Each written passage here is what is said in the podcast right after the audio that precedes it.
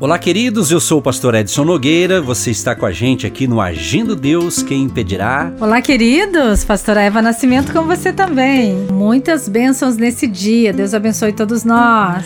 E você vai estar sempre recebendo aqui a sua pérola de sabedoria.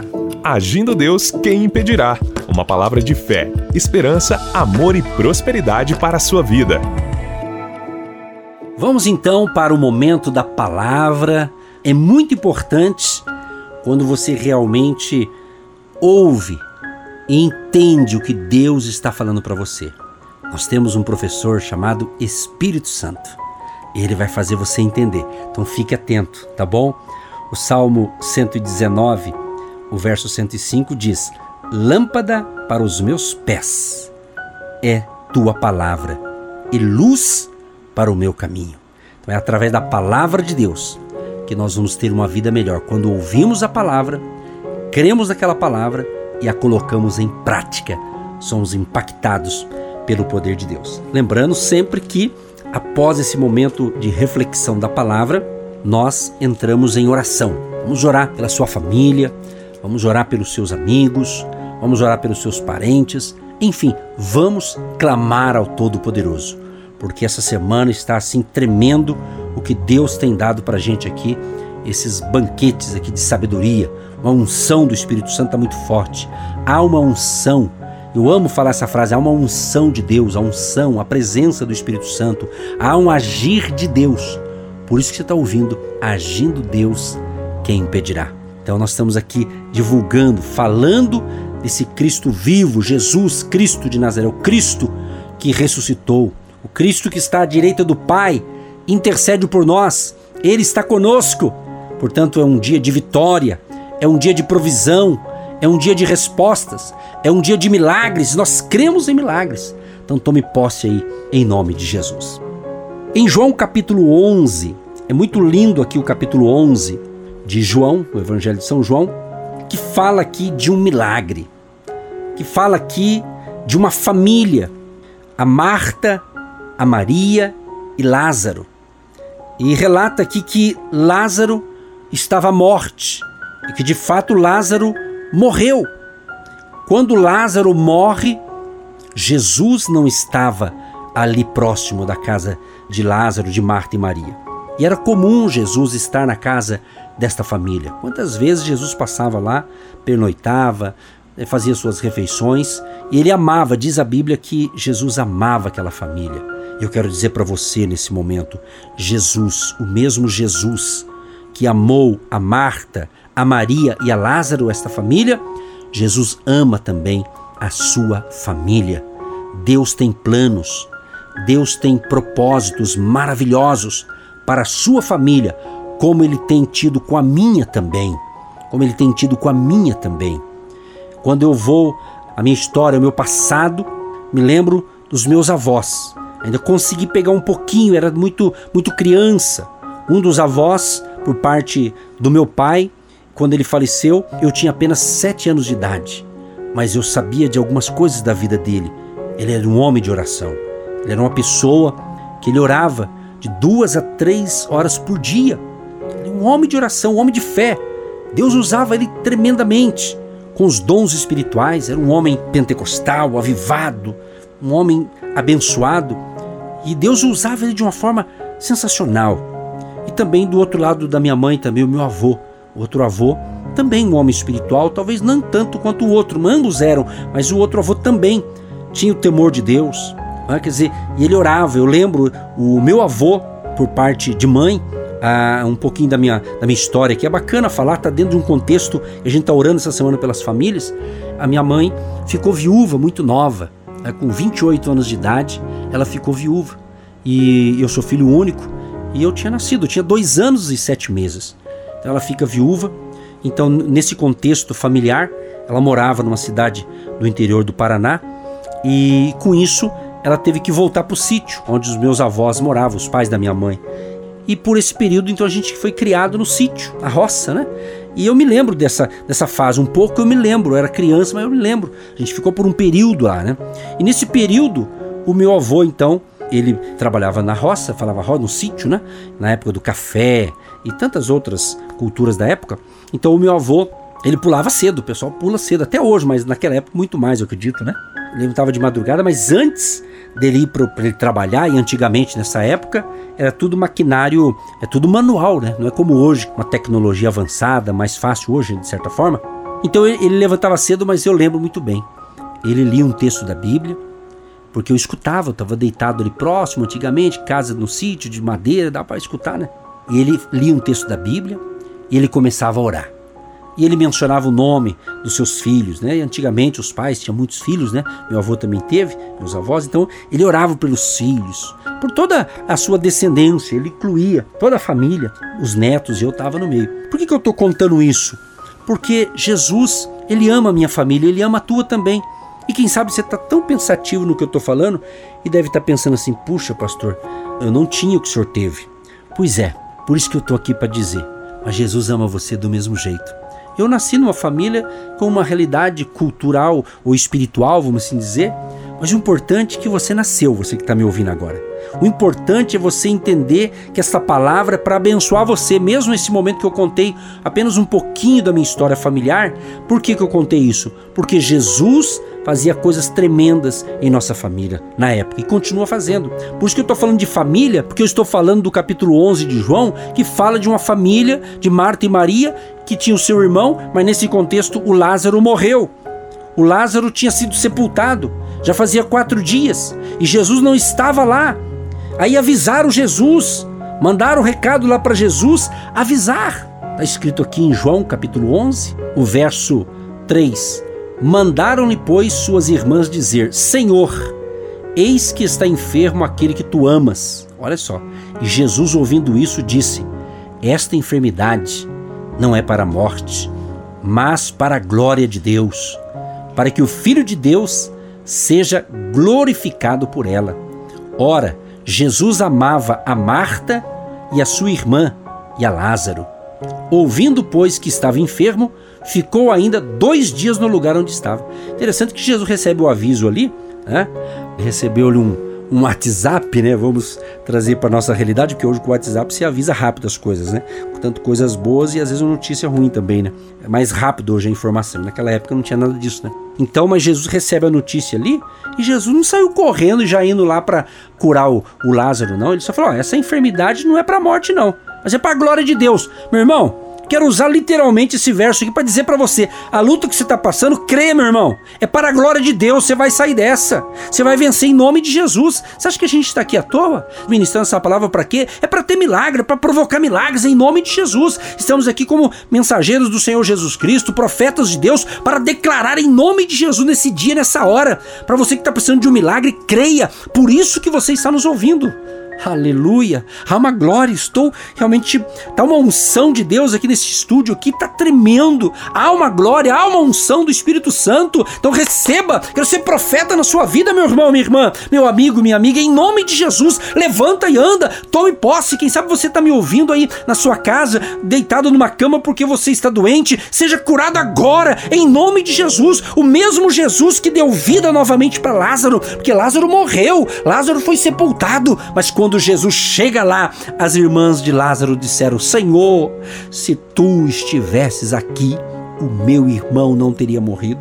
Ela sabia se Jesus estivesse ali, não deixava morrer, mas só que Jesus chegou, aparentemente para nós, no natural, e chegou atrasado. Olha o amigo dele, chegou atrasado. mas Jesus é o amigo verdadeiro, é aquele que não falha. Jesus não falha, meu querido. Nós somos humanos, estamos sujeitos a falhar, estamos sujeitos, nós não somos perfeitos, estamos melhorando com a graça de Deus a cada dia, com a, a ajuda divina, na verdade, para aqueles que querem melhorar. É assim? Mas Jesus é aquele amigo, ele não ele pode até parecer que está atrasado. Quem sabe você está pensando, ah, mas eu acho que eu já perdi minha chance, já passou. Depende em que sentido você está pensando isso. Não sei o que você está falando, qual a chance, o que, que você perdeu. A esperança. Jesus é a nossa esperança. Jesus é a resposta, pastora Eva. Eu tenho certeza essa semana está muito forte. Essa semana está muito forte o que Deus está falando. Está falando sobre o poder de Deus, está falando sobre restauração familiar, está falando sobre milagres, o sobrenatural de Deus. Xalaramai. Oh, glória. Está muito forte, eu não estou conseguindo segurar a pessoa. É forte o que Deus está falando. Tem milagre chegando aí, gente. Tem milagre batendo na sua porta. Eu estou esperando o meu milagre. Nós estamos esperando o nosso milagre. E eu creio que esse milagre é para você também. Creia, creia, creia. A Bíblia diz, Jesus diz: se creres, verás a glória de Deus. Se creres, verás a glória de Deus. Jesus disse isso para Marta, para Maria. Foi Jesus que disse essa frase, não é frase do pastor, não. É de Jesus, gente. João 11, verso 40. Disse-lhe Jesus: Não te hei dito que se creres, verás a glória de Deus. Sabe por que ele falou isso para Marta? Porque quando chegou lá no, no cemitério, lá no túmulo lá, ela disse assim: Senhor, já cheira mal, porque já é de quatro dias. Vixe, porque quatro dias já era o tempo que realmente o cara estava morto mesmo, né? Ele estava cheirando mal. Mas Jesus já tinha dito, né? No verso anterior, Jesus diz assim em João 11, 25: Disse-lhe Jesus: Eu sou a ressurreição e a vida. Quem crê em mim, ainda que esteja morto, viverá. E todo aquele que vive e crê em mim nunca morrerá. Crês tu isso? Fez uma pergunta. Querido, há esperança. Por isso que você está me ouvindo agora. Quem sabe você está nos ouvindo pela primeira vez e Deus já está falando com você. Quem sabe você está afastado da fé. Quem sabe aqui esse momento assim, de êxtase espiritual, vamos usar um termo diferente aqui. De repente você foi tocado, falou, opa, tem unção aí, tem poder de Deus. Sabe quando você orava? Sabe, lá no passado, quando você se consagrava a Deus, lia a palavra, obedecia os princípios da palavra, Deus te usava para pregar o evangelho, Deus estava me usando aqui para falar com você. É exatamente. Volta para Jesus, se conserta. Eu sei que certas coisas não volta mais, o que passou, passou, mas Deus pode restaurar. É o que Deus está falando, Deus está colocando isso no meu coração, gente. Tá muito forte, eu tô admirado, tô sendo sincero com você, tá muito forte. A pastora Eva, nós estamos aí a caminho aí, né, do, dos 31 anos de casado, ela me conhece. Né? E a gente se conhece muito bem como marido e mulher, estamos juntos no ministério pregando o evangelho. Ou seja, nós não estamos aqui fazendo um teatrinho, não. É, é o poder de Deus, minha gente. É forte o que eu estou dizendo. Tem coisa nova chegando para você, tem coisa boa chegando. Creia, Deus está falando, Deus está falando. Então Jesus chegou e falou assim: ó, tirai a pedra. Jesus mandou tirar a pedra. Então tem que entender o seguinte: não foi Jesus que tirou a pedra, foi os homens lá que cuidavam daquele departamento. Então você tem que entender que Jesus ia fazer o mais difícil, que era ressuscitar. Mas a pedra, né, é o outro pessoal lá, o ser humano que tinha que tirar. Olha o que Deus está falando. Às vezes tem que tirar pedra, alguma pedra. Não é literalmente uma pedra, mas essa pedra pode representar uma coisa que você tem que tirar. Você tem que deixar. Você que tem que escolher nós falamos essa semana para quem está acompanhando sobre atitude. Às vezes você está ouvindo a palavra, ouve, ouve, ouve, ouve, mas não toma atitude, não toma decisão, não se mexe, tem que se mexer, tem que se movimentar, é, tem que ter esse movimento. Então Jesus fez a parte dele, mas primeiro ele falou: ó, tire a pedra. A Marta, irmã de Lázaro, disse: Senhor, já cheira mal. Foi a Marta que falou: já cheira mal, que já é de quatro dias. Aí Jesus fala: Não tenho dito que se creres verás a glória de Deus? Tiraram, pois, a pedra. Ó, tiraram a pedra. Então não foi Jesus que tirou a pedra, né? Foi o pessoal. Jesus ia fazer a outra parte, que homem nenhum faz. Só Jesus tem esse poder, né? Tiraram, pois, a pedra e Jesus, levantando os olhos para o céu, disse: Pai, graças te dou por me haveres ouvido. Eu bem sei que sempre me ouves, mas eu disse isso por causa da multidão que está ao redor para que creio que tu me enviaste. E tendo dito isso, clamou com grande voz: Lázaro, vem para fora! E o defunto saiu, tendo as mãos e os pés ligados com faixas e o seu rosto envolto num lenço. Disse-lhes Jesus: Desligai-o e deixai-o ir. Olha só. Muitos, pois, dentre os judeus que tinham vindo a Maria e que tinham visto o que Jesus fizera, creram nele. Então muitos começaram a crer no Senhor Jesus quando viram aquele baita milagre. Lázaro, vem para fora. Ele chamou Lázaro. Deus está falando aqui, ó. Dê nome. Qual é a benção que você quer? Dê nome. Emprego, salário, casamento, restauração de famílias, restauração do seu casamento, restauração dos seus filhos. Dê nome. Jesus deu nome. Lázaro, vem. E Lázaro ressuscitou e foi um grande milagre. É forte, pastora Eva. Está muito forte essa semana e nós vamos concluir com a oração. Pastora Eva, mulher de Deus, profeta do Senhor, junto comigo nós vamos orar. Creia, chame a existência, como diz Romanos. Chame a existência. O nosso Deus é esse que chama a existência aquilo que não existe. Vamos crer.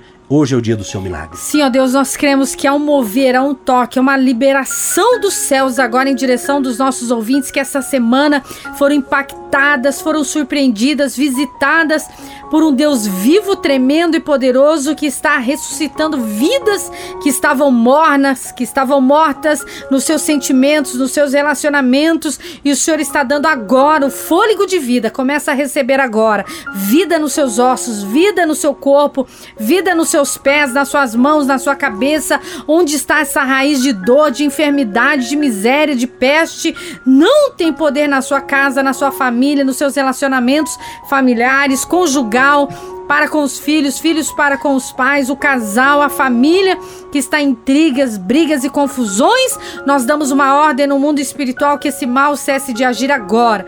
Essa pessoa que tem algo estranho acontecendo na sua casa, algo estranho acontecendo no seu ministério, no seu trabalho, na sua vizinhança, que o Senhor coloque as mãos agora, que os anjos ministradores de Deus, guerreiros, apóstolos, estejam nos quatro cantos dessa casa, desse carro, desse escritório, onde chega a nossa voz. Chega a bênção do Pai, a bênção do Filho, a bênção do Espírito Santo. Pai, abençoa poderosamente os nossos intercessores que oram por nós e conosco todos os dias pessoas que estão entendendo esse ministério profético e abençoado, chegando nos lares, na casa, no sítio, na chácara, na fazenda, onde chega a nossa voz. Chega também a cura divina do alto da cabeça aos pés, onde tem um enfermo, um acamado, uma pessoa que saiu do hospital hoje, uma pessoa que foi hospitalizada hoje, uma pessoa que está precisando desse fôlego de vida, começa a receber fôlego de vida agora no seu pulmão, no seu coração, nos seus órgãos internos. Em nome de Jesus eu creio, já recebo e você diga: eu recebo a minha cura, o meu milagre em nome de Jesus. Amém. Sim, ó Pai, nós recebemos este milagre em nome de Jesus. Está ligado na terra, está ligado no céu, assim seja. Amém. Gente querida, um grande abraço a todos vocês e até o próximo programa, permitindo Deus. Acabou o programa, mas a benção continua. Aquele abraço e até a próxima programação. Tchau, tchau. Você que se identifica com o nosso ministério Agindo Deus, quem impedirá? E tem interesse em investir uma oferta missionária em nossa programação? Torne-se um agente de Deus e faça parte dessas pessoas de fé que semeiam com fé e vão colher o que semeiam. Anote: Banco do Brasil, agência 1243-2, conta corrente 68630-1. Que Deus prospere a sua vida.